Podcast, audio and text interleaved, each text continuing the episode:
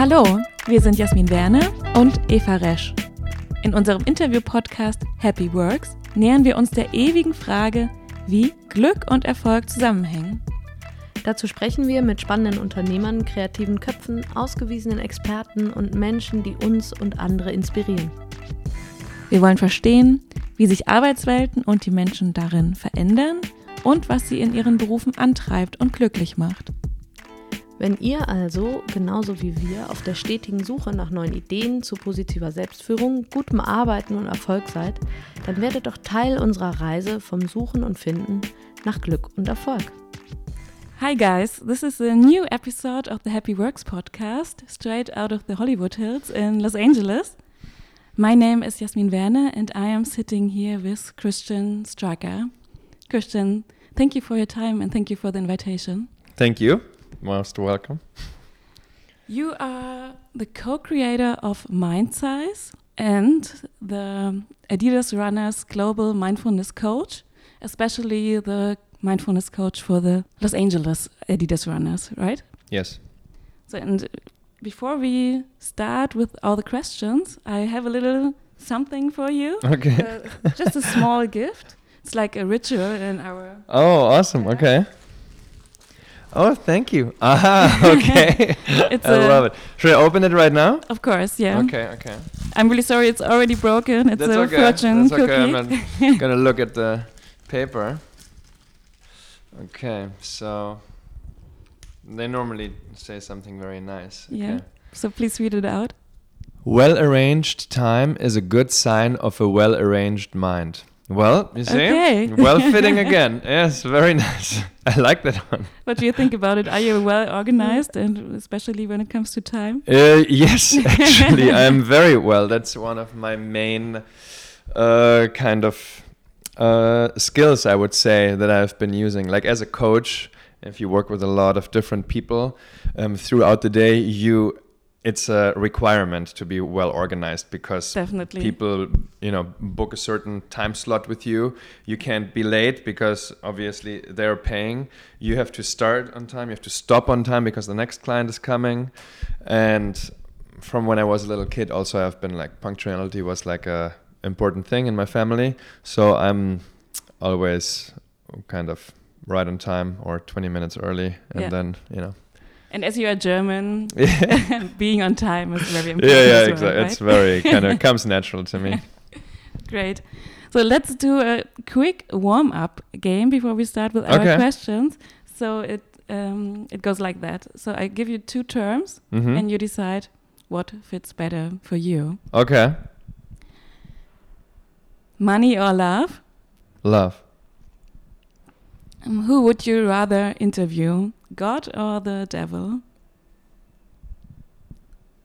Puh. god. Do you prefer books or podcasts? Oh. Hmm. I mean, I'm equally spread uh, because books I read when I have time and podcasts I listen in the car. Yeah. I will never listen to a podcast when I don't have anything to do. So 50 50. Okay. Um, are you more a dreamer or more a realistic person? Realistic. And last but not least, um, would you prefer being alone or surrounded by people that you don't like? Alone. Yeah. okay, thank you very much. So, Christian, um, if we would meet up for the first time, hmm what would you tell me who you are and what do you do in your daily life? Um, well, uh, that's actually a very nice question because um, I feel like uh, all of us, including me, we kind of tend to fall into these habits of like asking questions that are kind of reinforcing the uh, views that we already have about other people. Like, what do you do? You know, where do you live? What kind of job do you have? Um, and rather than asking questions like what makes you happy? What are you interested in? and um, you know what have you been doing for the past months? What would you like to do when you go on vacation? or just something like to get to know the person rather than to get to know their status you know? Um, so when you ask me that question, or if somebody asks asks me that question, which is not that common, um, I uh, normally just say that I do what I love, you know, and I have the um, fortune that I'm able to kind of share that with other people also, and have made that a living for myself. But really, from when I was a little kid, I have always been doing what I like, because I have a strong aversion to things I don't like. Um, and therefore, the motivation that I have to do something that I really like is very big. And it's always more important to me to do something that I enjoy than to do something that is, you know, neutral or even not enjoyable, but then to make a lot of money with it. Another follow up question What did you like when you were a child? And is it the same now in your daily life? Well, I was all about tennis. I had a tennis since I'm four years old. I basically started playing tennis. By the time I was seven, tennis was my the main theme in my life. Nothing else really interested me. Luckily, there was no cell phones yet. I wasn't allowed to have a computer, and they weren't that sophisticated at that time.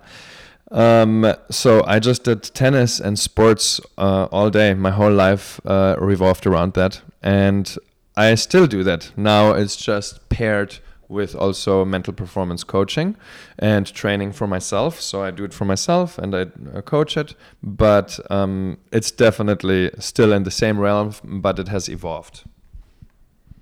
And you're focused on the topics of mindfulness, Yes. especially for the Adidas runners. Mm-hmm. So how did that come? So why is mindfulness so important, uh, especially in the sports scene? Mhm. Well, I mean, um, when I talk about mindfulness, then we really talk about mental training. Okay, so the development of certain skills in the mind. And those skills are really attentional skills. So um, it's threefold. the first skill we're developing is the ability to pay attention to whatever you want for however short or long. And that can be anything. It can be something that you feel, can be something that you see or hear, but it can be internal, it can be something that's going through your mind um, or an emotion. So you can pay attention to anything um, for any, sh- any period of time. then the second skill is the ability, what people call awareness, or sometimes they uh, say mindfulness and they only mean that skill. So um, that is the ability to experience in real time and track it in real time what it is that you are paying attention to rather than just noticing it and already moving on to the next thing. So you kind of notice details there in terms of what is is it pleasant or unpleasant the experience? Is it where's the location of the experience? Um, what is the size, the intensity? Is there shape to it? So different characteristics of what you're experiencing to get more intimate with it. and also, it is the ability to clearly distinguish different experiences from another from one another and different sense categories from one another so it's relatively easy to distinguish uh, a visual experience an external visual experience with a somatic experience so i can see you and i can feel my hands and that's very easy to distinguish from one another but it's more difficult to distinguish a physical body sensation let's say like um, pain in my stomach um, from an emotional body sensation. That might also be in my stomach and might also be painful.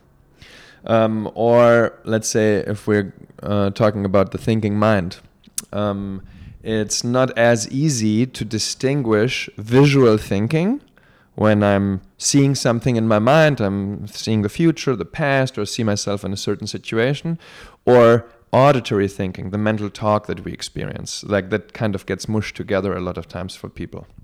So that's a skill that we have and develop. And then the third skill is the ability to be equally open to pleasant and unpleasant experiences. So that is a crucial skill, especially for athletes, but for anybody in any situation, um, to be able to have a different relationship to experiences that we have a lot of aversion towards or that we really tend to cling on. So that's what we're doing, and that's what um, I'm working on with all of the Adidas athletes, whether it's here in LA and we work with the community members, or whether it is in, on the global framework where sometimes traveling is involved, or it's also really creating the framework how mindset and these three skills are incorporated into all of the communities globally. All right, cool. And you are also the co creator of Mindsize. Could you explain that a little bit more? I know that it has something to do with the three C's. Mm-hmm. Yes. So the three C's are exactly what I just explained. Yeah. So concentration, clarity, and coolness are the Right. three C's. Yeah. And um, so concentration is the ability to pay attention to whatever you want, for however short or long. Clarity is the ability to track in real time what it is that you're experiencing. And coolness is the ability to be equally open to pleasant and unpleasant experiences. Mhm. So, and we develop and try to use those skills simultaneously, intentionally. And um, furthermore, we develop those skills in a systematic, consistent way. So, everybody has those skills, everybody's using those skills all the time. But it's a little bit like running. Let's say everybody who is not physically handicapped, let's say, can walk and run at whatever pace, but hardly anybody can run a marathon at any pace. So if you want to run a marathon, almost everybody could do it, but what would be required is a systematic, consistent training routine that will eventually get you there. After six to eight months, which would be a long uh, training plan for a marathon, even for a newcomer, but that's good. Almost anybody could do it if you stick to it and you do the necessary, you implement the necessary requirements, like when it comes to recovery and mindset training and the right nutrition and so forth. So with the mind, it's the same.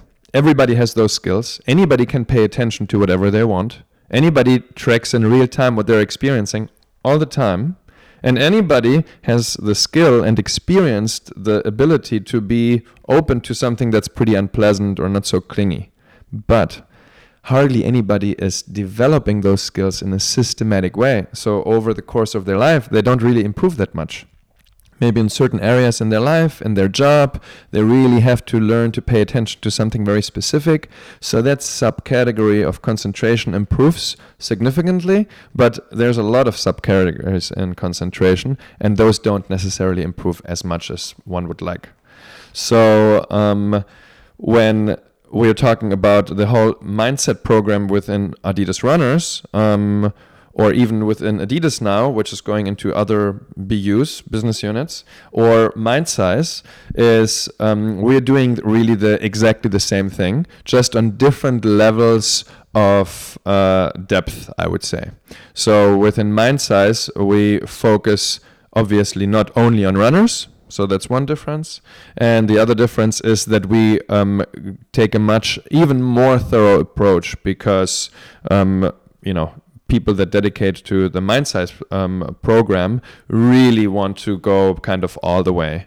And it's not limited to professional athletes or amateur athletes. It's really anybody that wants to just optimize their performance.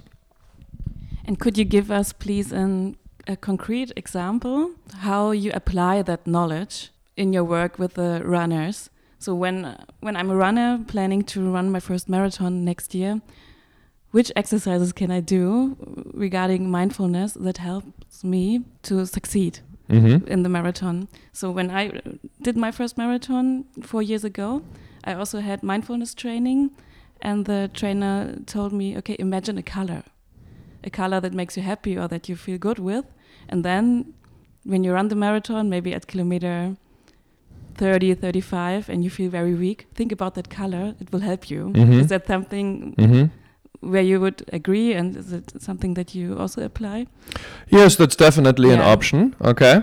So, um, but it's also possible to take a, a really comprehensive approach and not like isolated kind of snippets. Um, and in order to do that, you as the runner would need to go through a little bit more comprehensive training routine to understand what is it really that you can develop with those three skills what is it that you can improve and what is it that you want and need to improve to be able to optimize your performance because everybody is going to be different. So um, you can take different approaches to this, but one approach would be um, to look at okay, what does the improvement and cultivation of those three skills really affect? Okay, so um, basically, there's five different uh, kind of themes that are really affected in a positive way when you start developing those three C's. So the first one is that you reduce the amount how much you suffer. Um, so that is a crucial kind of theme for a lot of athletes because um, how they're able to deal with performance anxiety, with pain and fatigue, with anger, and so forth is um, a very common kind of issue for many of us. So, a lot of times, that's one of the reasons why they want to do it, and it's also one of the things that they will focus on in terms of their practice. Okay, so what techniques can you do to improve your uh, improve the three C's so you won't be suffering as much when you're experiencing something unpleasant at different levels, okay? In any of your sense categories, whether you're feeling something that's unpleasant or whether you're hearing something that's unpleasant to you, whether you're thinking about something that's unpleasant, okay, or whether you're seeing something that's unpleasant. Um, then the second category that you can tailor exercises to is to increase uh, fulfillment. So, how much do you enjoy something that you like doing? Okay. Um, so maybe you enjoy running, but actually after some time it kind of becomes a little bit mundane to you because you're not able to pay attention to what it is that you actually like and you start to pay attention to other things. So um, that's the second category. So we reduce suffering and we increase fulfillment.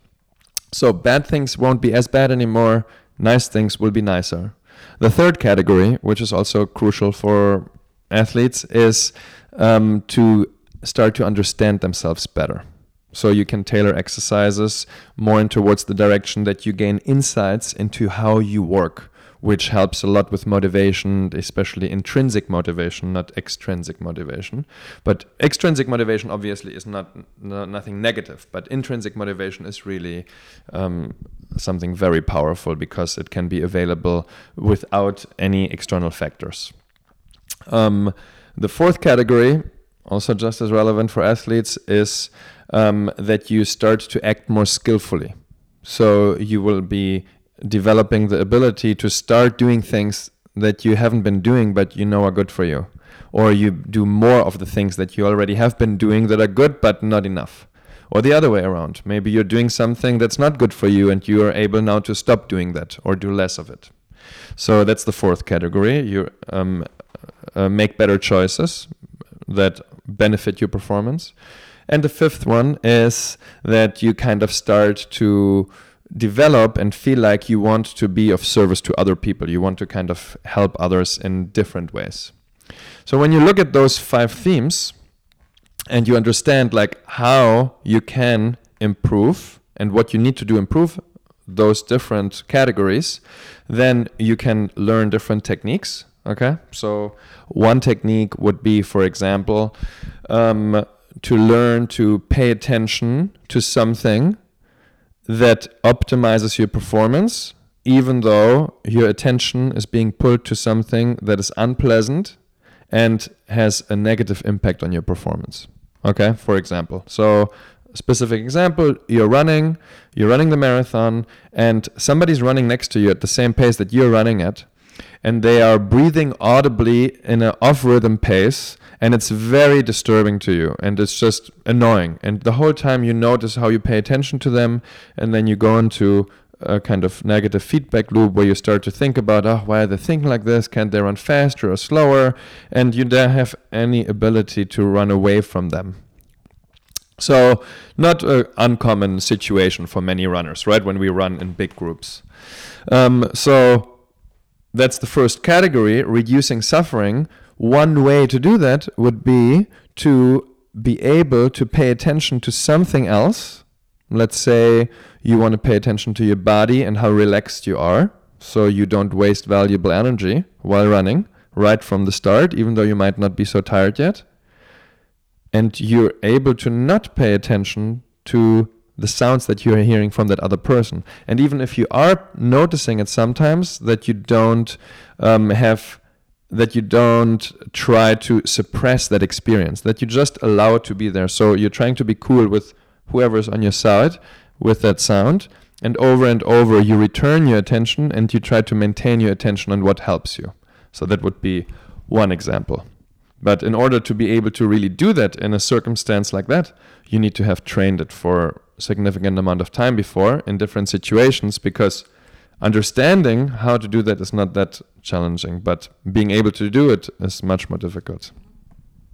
So I'm a really passionate runner, and Mhm. I would love to hear more about it hmm um, because I think it's very helpful. But as the podcast is about Yes. happiness and success, Okay. um, let's talk a bit more about that. So let's start with happiness. So how would you define happiness for yourself? So happiness, real happiness, um, I would define as happiness independent of conditions. So you can have happiness dependent on conditions, on whatever it is. You buy a nice car, you buy a nice piece of clothing, you get a great job, you meet somebody you really like, um, you feel healthy and strong. So those are all different conditions. Um, and the happiness that you experience um, and is valuable, however, will always be short lived. So you're kind of always seeking the next thing that will cause you to be happy. So, real happiness for me is being able to be happy independent of any of these things. Whether I buy a nice car or I don't have a car, if I could be happy independent of those, that doesn't mean I don't need to get the car, but it's not the reason why I'm happy. Um, same thing with um, a friend. It's very enjoyable to spend time with a good friend, but I would want to be happy whether I am spending time with another person or if, if I'm completely by myself or if I'm with somebody who I actually maybe I don't like so much. So, which also goes into the um, direction of what is it that you can be experiencing internally? So, your mind and your emotions. So, you can also learn to be happy independent of those conditions. Whatever is going through your mind, you might be having unpleasant thoughts, or you might be feeling something that's unpleasant to you. Maybe you're sad or anxious. And you can be okay and happy even though you have unpleasant thoughts in your mind. So, those are all skills, again, that when you talk about those categories, you can develop over time. That sounds really nice. Um, what is your personal way to get independent from the other things that comes from the outside? hmm Well, it's the practice. So you practice those skills, those three C's: concentration, clarity, and coolness. And you or I try to integrate that into as many situations as I can. So there's many ways to practice that. You can kind of categorize it in, um, let's say, three different categories. How you can practice those three skills and use them. So one would be formal practice, one would be micro hits, and one would be background practice. So formal practice would be if I do a technique where I pay attention to something in a particular way. I'm trying to use those three C's, and I do it for 10 minutes or longer. And I dedicate all of my attention to just doing that. And I can do that for, um, I can do that in stillness, or I can do that in motion. The second way to practice and use the skills is using micro hits, which is the same as formal practice. You dedicate all of your attention to doing the technique using the three C's, but you're doing it for less than 10 minutes, for 9 minutes, 5 minutes, 30 seconds. And you can also do that in stillness or in motion. And then the third category is background practice, where you um, trying to use those skills, but not all of your attention is on it, but it is less than 100%. It might be 90%, it might be 20%. And at the beginning, that looks a little bit like you're toggling back and forth between just doing whatever you need to be doing and then using the three C's and paying attention to it. But eventually, with practice, you can actually maintain a certain degree of you're just doing what it is that is necessary, and at the same time, somewhat in the background, you're able to do that practice. What part of your job make you especially happy? Is it helping others or? Yeah, that's um, many things. For Mhm. example, so the one thing that makes me happy is being outside for sure. Yeah. I mean, I moved to LA because of the weather mainly. So I love. I understand um, yeah, I love warm weather, a little bit tropical. I love the ocean. So it's an external kind of situation that I managed to get myself into um, that causes me to be happy. So that's happiness dependent on a condition. And I know that. And if it's rainy and cold and I'm in Berlin, I know how it affects me. So um, that's another way actually to reduce suffering is to, if you have the ability, get yourself out of a situation that creates suffering the whole time and you just go into a different situation where you know uh, that is going to cause you to be happy. so the weather is one that I like very much. And then um, spending time with people and helping them to do what they like and kind of get out of their shell a little bit, out of that loop in their mind where they're just thinking about something, what they need to do, and everybody's so busy everywhere, obviously here in LA also, and what they need to do and who they need to talk to and what's going to happen if. And every time I spend time with them, then we focus on something that is just in the moment, and you need to pay attention to that fully, or you can't do it. Um, so we are using the three C's and we're adding an activity to it, whether it's playing tennis, whether it is running.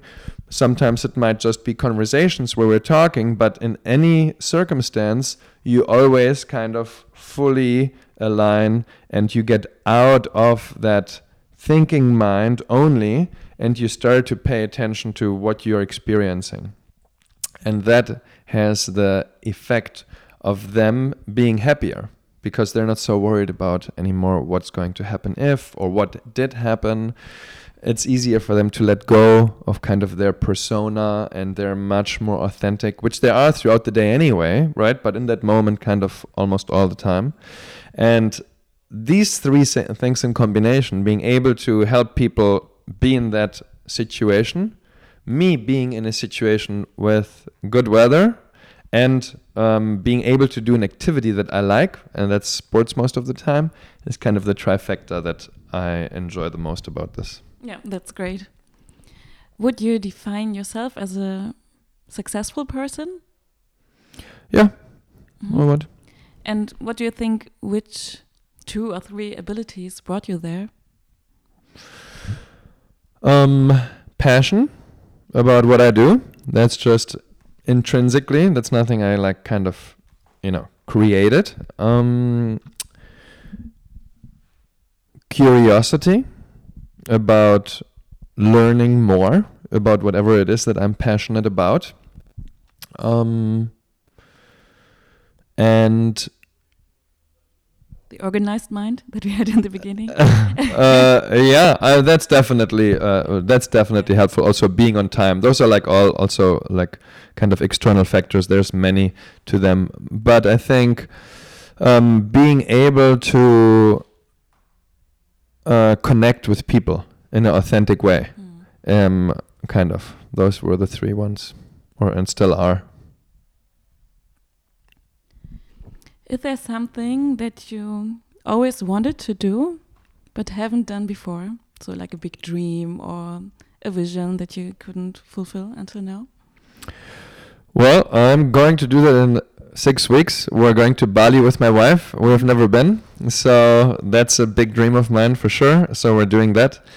Um, and other than that, my big dream is what I am kind of working on. What I am spending my whole life on doing is trying to reach and connect with as many people in the world as possible through different ways. It's on Instagram, um, it's on Mind Size, it's via Adidas Runners, and all of these different avenues um, allow me to get in touch with more and more people.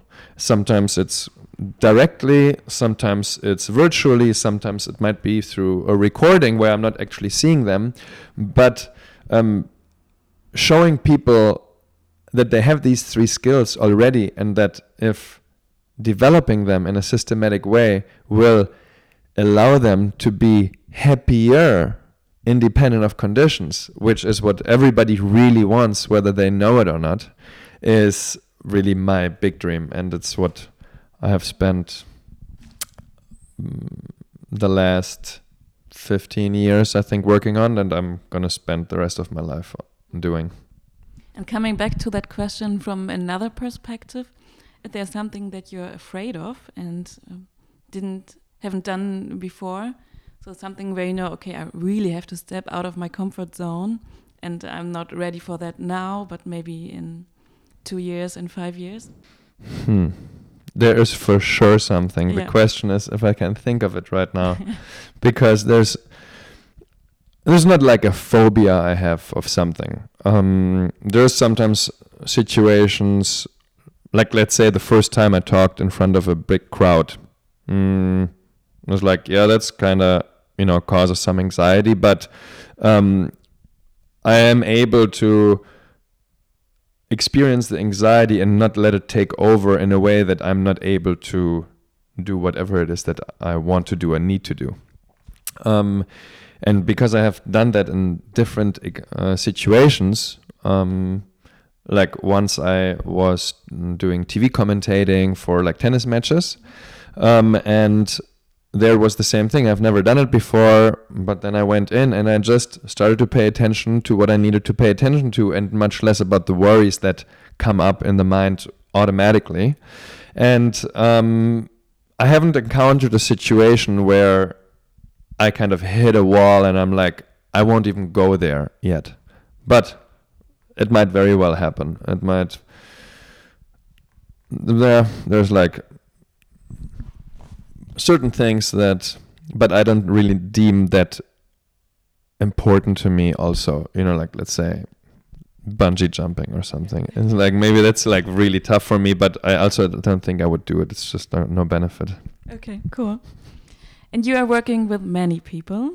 hmm I don't know if you can choose the people that you work with, but think about what is really important when it comes to working together with other people for you. So, so you mean working together with like somebody like a client of mine or, like, or an athlete or with a colleague that's a I team mean, with colleagues. So, With what are the values that you um, yes have in mind when you can choose your colleagues? Yeah.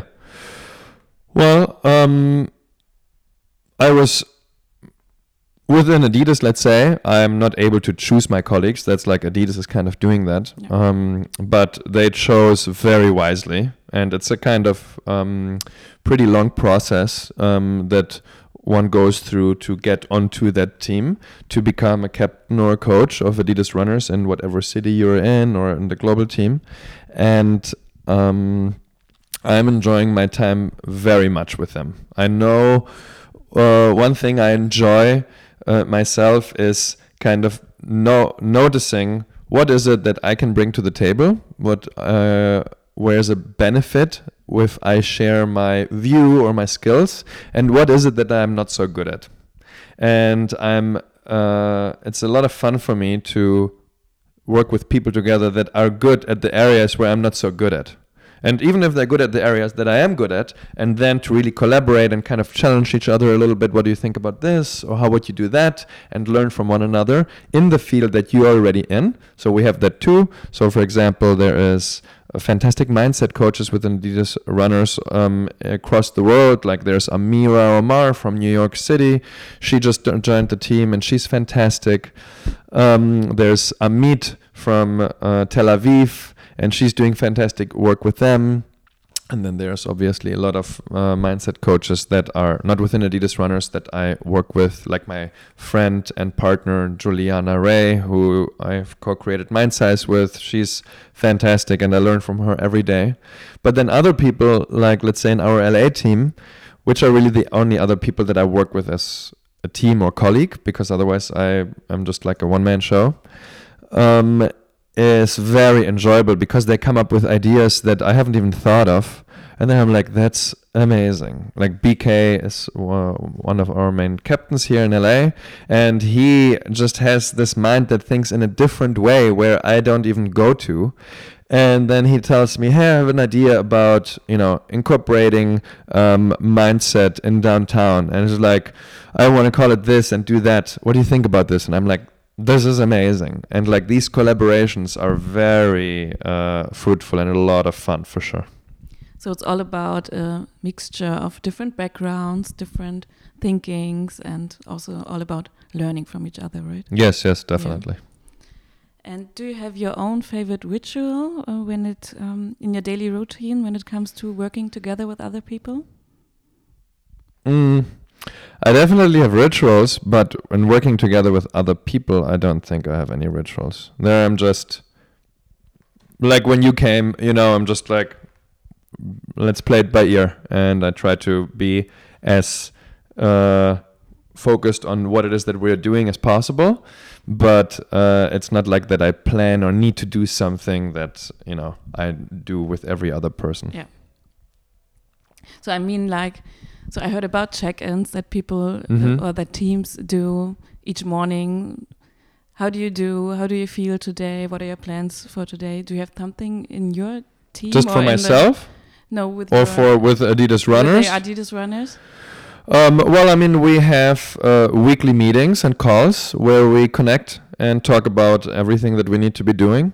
And then on top of that, we also communicate individually about certain projects that we work on or want to discuss. Then we have little focus groups.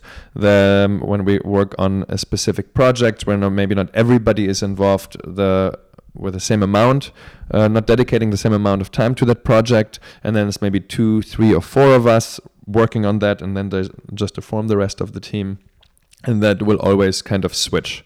And we do the same thing with New York actually, because we're really like one big team and we have bi-weekly calls with them and on top of that individual calls where so we can benefit and learn from one another also by coastal and we do the same thing globally with the global team also. So just right now, there's a guy, Toby, the captain from Hamburg here. So we're talking about things and how things can be incorporated in Hamburg and in LA. How can we benefit from one another?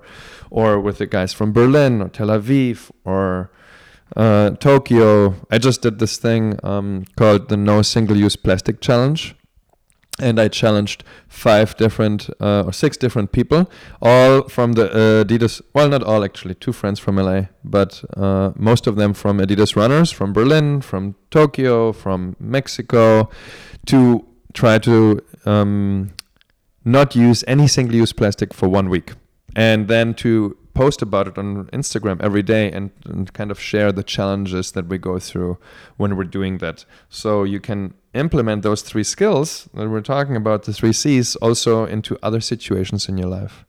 And yeah, so there's many ways we kind of work with teams, but I think it's not like really the traditional way that like maybe in some companies you would think about working in a team.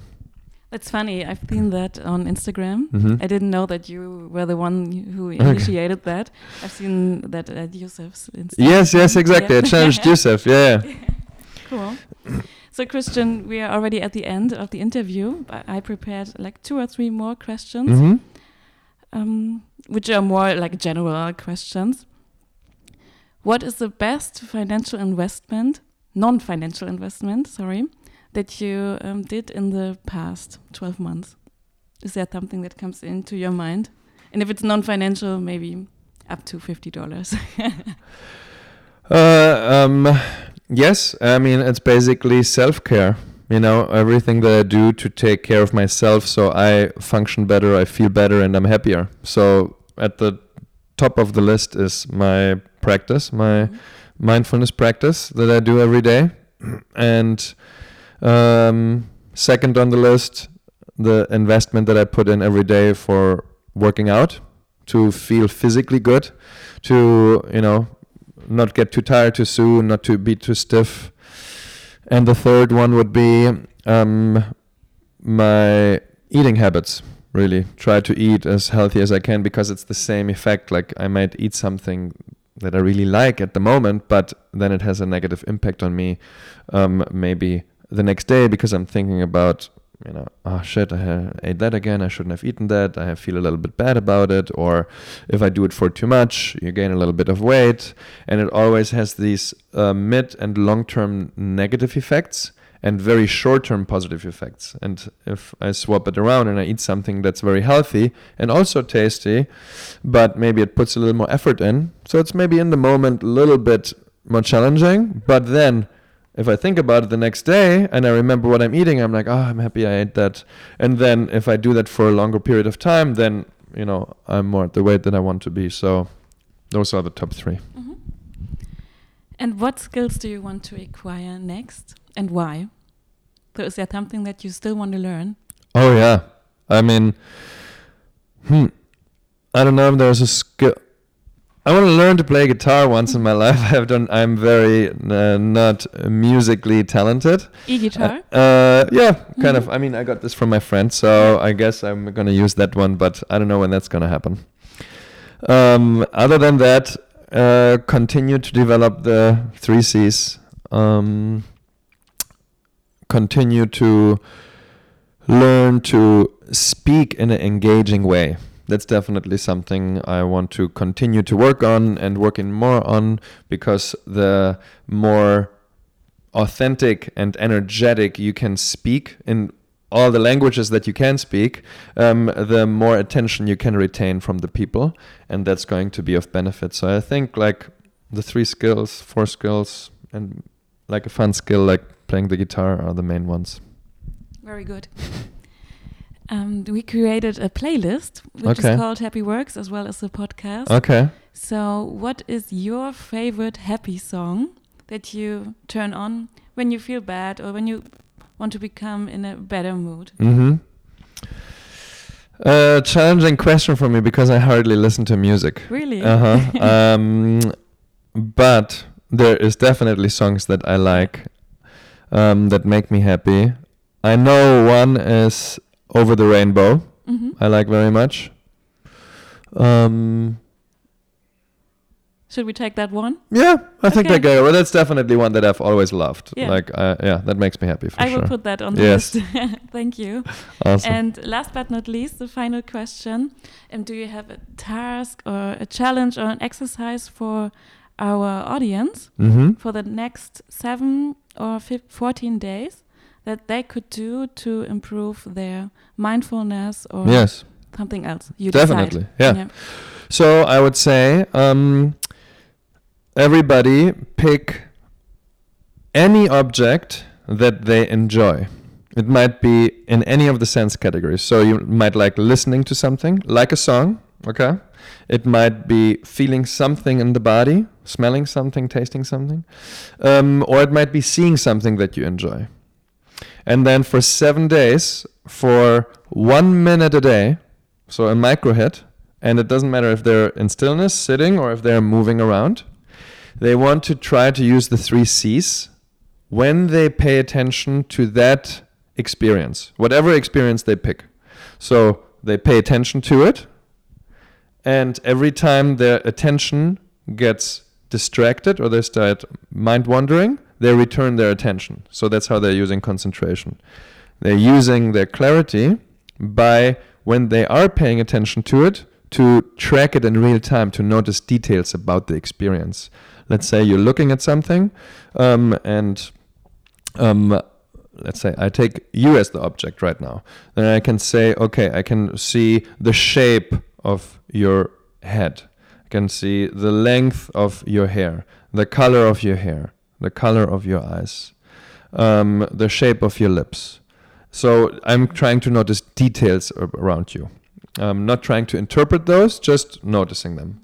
And then whether what I am paying attention to or whether something is outside of what I'm paying attention to is causing me to have an unpleasant reaction because I don't like it, or it it's very pleasant to me and I try to cling to it to try to allow that to be there and again pay attention to what it is that I chose for one minute, seven days in a row.